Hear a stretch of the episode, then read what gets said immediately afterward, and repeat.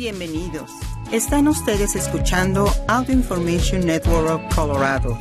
Esta grabación está destinada a ser utilizada únicamente por personas con impedimentos para leer medios impresos. Muchas gracias por acompañarnos en oración semanal. Mi nombre es Waldemar Pérez. Este fin de semana es celebrada la fiesta de la transfiguración, que es una palabra que viene del latín que quiere decir cambio o transformación. Un evento que glorifica la persona divina de Jesucristo. Y este pasaje se encuentra en los tres evangelios sinópticos de San Marcos, de San Mateo y de San Lucas. No aparece en el de San Juan. Para tener el mismo pasaje en los tres evangelios, significa que este pasaje es muy importante. Así que ahora oigamos este pasaje de San Mateo, capítulo 17, con los versículos 1 al 9. Lectura del Santo Evangelio según San Mateo. En aquel tiempo, Jesús tomó consigo a Pedro, a Santiago y a Juan, el hermano de éste, y los hizo subir a solas con él a un monte elevado. Ahí se transfiguró en su presencia su rostro se puso resplandeciente como el sol, y sus vestiduras se volvieron blancas como la nieve. De pronto aparecieron ante ellos Moisés y Elías conversando con Jesús. Entonces Pedro le dijo a Jesús, Señor, qué bueno sería quedarnos aquí. Si quieres, haremos aquí tres chozas, una para ti, otra para Moisés y otra para Elías. Cuando aún estaba hablando, una nube luminosa los cubrió, y de ella salió una voz que decía, Este es mi Hijo muy amado, en quien tengo puestas mis complacencias, escúchenlo. Al oír esto, los discípulos cayeron rostro en tierra, llenos de un gran temor. Jesús se acercó a ellos, los tocó y les dijo, Levántense y no teman. Alzando entonces los ojos, ya no vieron a nadie más que a Jesús. Mientras bajaban del monte Jesús les ordenó, no le cuenten a nadie lo que han visto, hasta que el Hijo del Hombre haya resucitado de entre los muertos. Palabra de Dios. Como oyeron, este pasaje nos da una escena del encuentro de Dios con Moisés y con Elías, ambos al lado de Jesucristo, Moisés representa la ley judaica y Elías representa a los profetas. Cuando Dios les dice, Este es mi Hijo muy amado, en quienes tengo puestas mis complacencias, escúchenlo. Escúchenlo, palabra importante en que Dios dice de ceder el paso a Jesús reemplazando lo que era viejo con lo que es nuevo. Su presencia es el indicar, el llevar la salvación o continuarla que Dios inculcó desde el principio de la creación. La apariencia de Cristo ofreciendo una radiante gloria a los tres discípulos, la nube majestuosa y la radiante cara de Jesús y las palabras de escúchenlo. Años atrás, el Papa Francisco dio una humilía en este día de la transfiguración. Muy buenas palabras que debemos oír. Lo que haré ahora es un extracto de sus palabras. Así nos dice el Papa Francisco. El Evangelio de la Transfiguración que acabamos de escuchar relata cuatro acciones de Jesús. Será bueno fijarnos en lo que hace el Señor para encontrar en sus gestos las indicaciones para nuestro camino. El primer es el verbo es tomar consigo. Dice el texto que Jesús tomó consigo a Pedro, Santiago y Juan. Es Él quien tomó a los discípulos y es Él quien nos ha tomado junto a sí. Nos ha amado, nos ha elegido y nos ha llamado. En el origen está el misterio de una gracia, de una elección. Ante todo, no hemos sido nosotros quienes tomamos una decisión, sino que fue Él quien los llamó, sin ningún mérito de nuestra parte, antes de ser aquellos que han hecho de su vida una ofrenda, somos quienes han recibido un regalo gratuito. Hermanos y hermanas, nuestro camino tiene que empezar cada día desde aquí, desde la gracia original. Jesús ha hecho con nosotros lo mismo que con Pedro, Santiago y Juan. Nos llamó por nuestro nombre y nos tomó con él. ¿Para llevarnos a dónde? A su monte santo, donde ya desde ahora nos ve para siempre con él, transfigurados por su amor. Ahí es donde nos lleva la gracia. Por eso, cuando experimentemos amargura y decepción, cuando nos sintamos menospreciados o incomprendidos, no caigamos en quejas y nostalgias. Son tentaciones que paralizan el camino, senderos que no llevan a ninguna parte. En cambio, a partir de la gracia, tomemos nuestra vida en nuestras manos y acojamos el regalo de vivir cada día como un tramo de camino hacia la meta. Tomó consigo a Pedro, Santiago y Juan.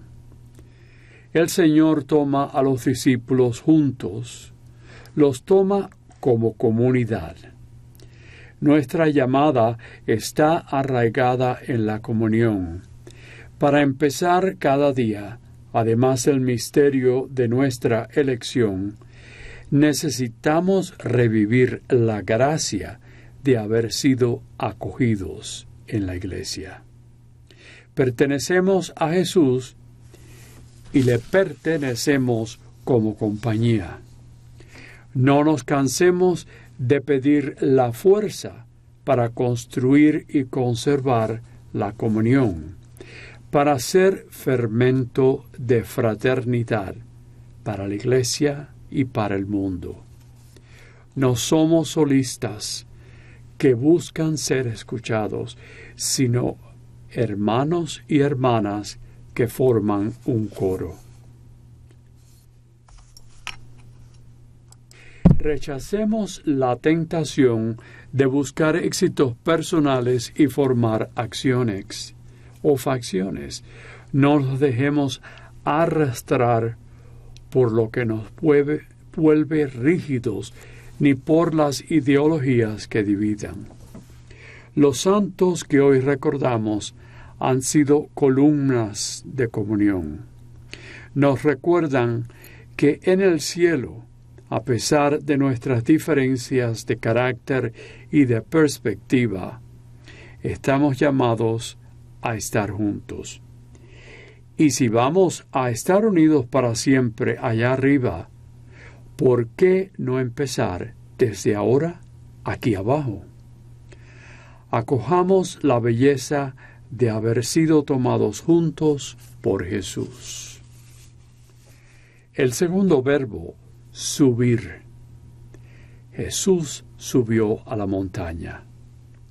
El camino de Jesús no es cuesta abajo, sino que es un ascenso. La luz de la transfiguración no llega en la planicie, sino después de un camino difícil.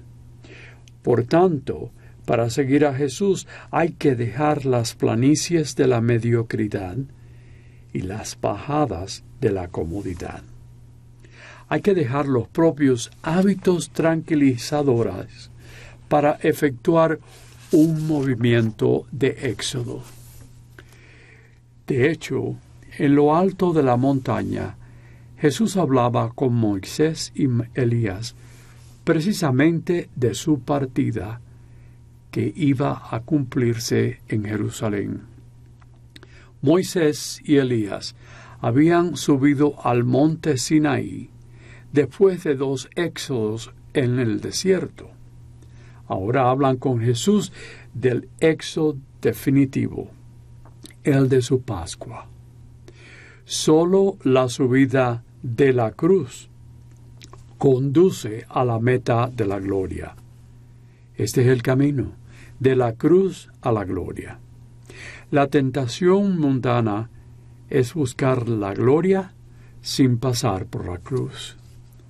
A nosotros nos gustaría caminos conocidos, rectos y llanos, pero para encontrar la luz de Jesús es necesario que salgamos continuamente de nosotros mismos y vayamos dentro de él.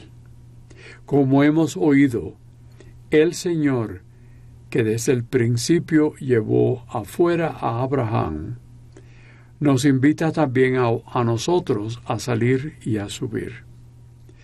Para nosotros, la salida y la subida siguen un camino específico que la montaña simboliza bien.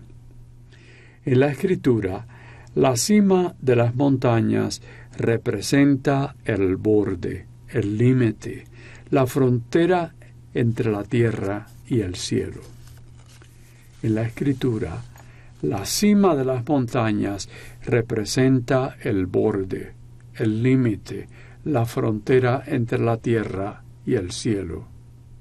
Y estamos llamados a salir para ir precisamente allí, al confín entre el cielo y la tierra, donde ser humano enfrenta a Dios con dificultad, a compartir su búsqueda incómoda y su duda religiosa. Es allí donde debemos estar y para ello debemos salir y subir. Mientras el enemigo de la naturaleza humana quiere convencernos de que volvamos siempre sobre los mismos pasos, los de la repetición estéril, los de la comodidad, los de lo ya visto. El Espíritu sugiere aperturas, da paz, pero sin dejarnos nunca tranquilos, envía a los discípulos hasta los últimos rincones del mundo. El discípulo de todas las horas se encuentra frente a esta encrucijada y puede proceder como Pedro, que mientras Jesús hablaba del éxodo, dijo, Qué bien estamos aquí. Siempre existe el peligro de una fe estática y apartada. El riesgo es el de considerarse buenos discípulos, pero que en realidad no siguen a Jesús, sino que permanecen inmóviles, pasivos, y como los tres del Evangelio, sin darse cuenta, les da sueño y se quedan dormidos. Incluso en Getsemaní, esos mismos discípulos dormirán. Para los que siguen a Jesús, no es tiempo de dormir, de dejarse narcotizar el alma, de dejarse anestesiar por el clima consumista e individualista de hoy, según el cual la vida es buena si es buena para mí, en el que se habla y se teoriza, mientras se pierde de vista la carne de nuestros hermanos, la realidad concreta del Evangelio. Uno de los dramas de nuestro tiempo es cerrar los ojos a la realidad y darle la espalda. Que nos ayude a salir de nosotros mismos y a subir a la montaña con Jesús para darnos cuenta de que Él se revela también a través de las heridas de nuestros hermanos y hermanas, de las dificultades de la humanidad, de los signos de los tiempos. Jesús, dice el Evangelio, subió a la montaña para orar. Este es el tercer verbo, orar. Y mientras oraba, su rostro cambió de aspecto. La transfiguración nace de la oración. Preguntémonos, ¿Qué significa hoy para nosotros orar? Quizá la fuerza de la costumbre y una cierta ritualidad nos ha hecho creer que la oración no transforma, no nos transforma y a la historia. En cambio, orar es transformar la realidad. Es una misión activa una intercesión continua. No es un alejamiento del mundo, sino un cambio del mundo. Orar es llevar la pulsación de la actualidad a Dios para que su mirada se abra de par en par sobre la historia. Nos hará bien preguntarnos si la oración nos sumerge en esta transformación si arroja una nueva luz sobre las personas y transfigura las situaciones. Porque si la oración está viva, trastoca por dentro, reaviva el fuego de la misión, enciende la alegría, provoca continuamente que nos dejemos inquietar por el grito suficiente y sufriente del, del mundo preguntémonos cómo estamos rezando por la guerra actual. Tomar cada día las riendas de nuestra llamada personal y de nuestra historia comunitaria, subir hacia los confines indicados por Dios, saliendo de nosotros mismos, orar para transformar el mundo en el que estamos inmensos. Finalmente, llegamos al cuarto verbo, que aparece en el último verso del Evangelio de hoy. Jesús estaba solo.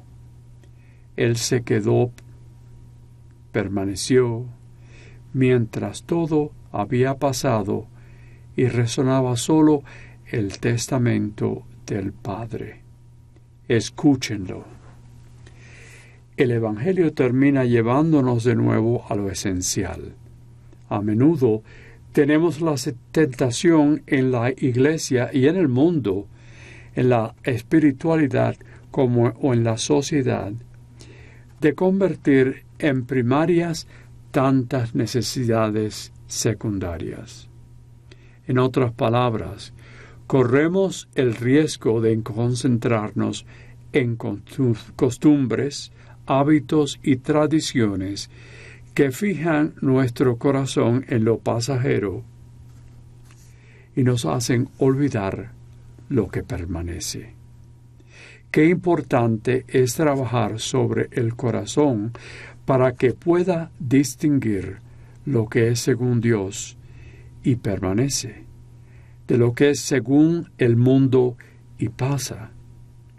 Queridos hermanos y hermanas, que Dios nos ayude a custodiar el discernimiento, nuestra preciosa herencia, tesoro siempre válido para difundir en la iglesia, en la comunidad y en el mundo que nos permite ver nuevas todas las cosas en Cristo.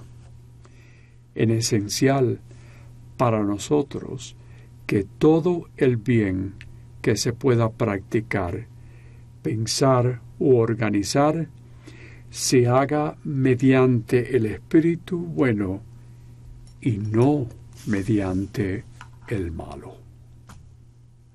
Amén.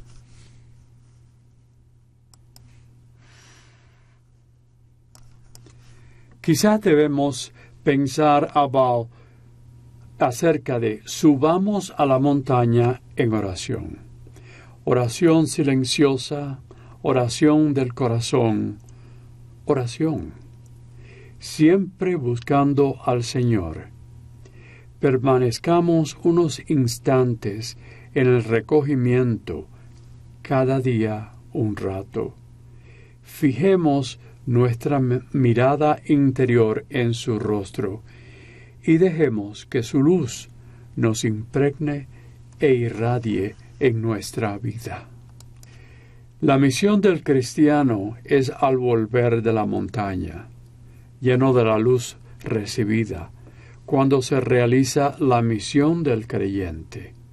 En efecto, es en el rostro luminoso de los que rezan en la llama que se ha encendido en sus corazones, donde se puede irradiar en la vida de los demás, dando testimonio de la verdad y de la fe, y encender pequeñas luces en el corazón de la gente, ser pequeñas lámparas del Evangelio que lleven un poco de amor y esperanza.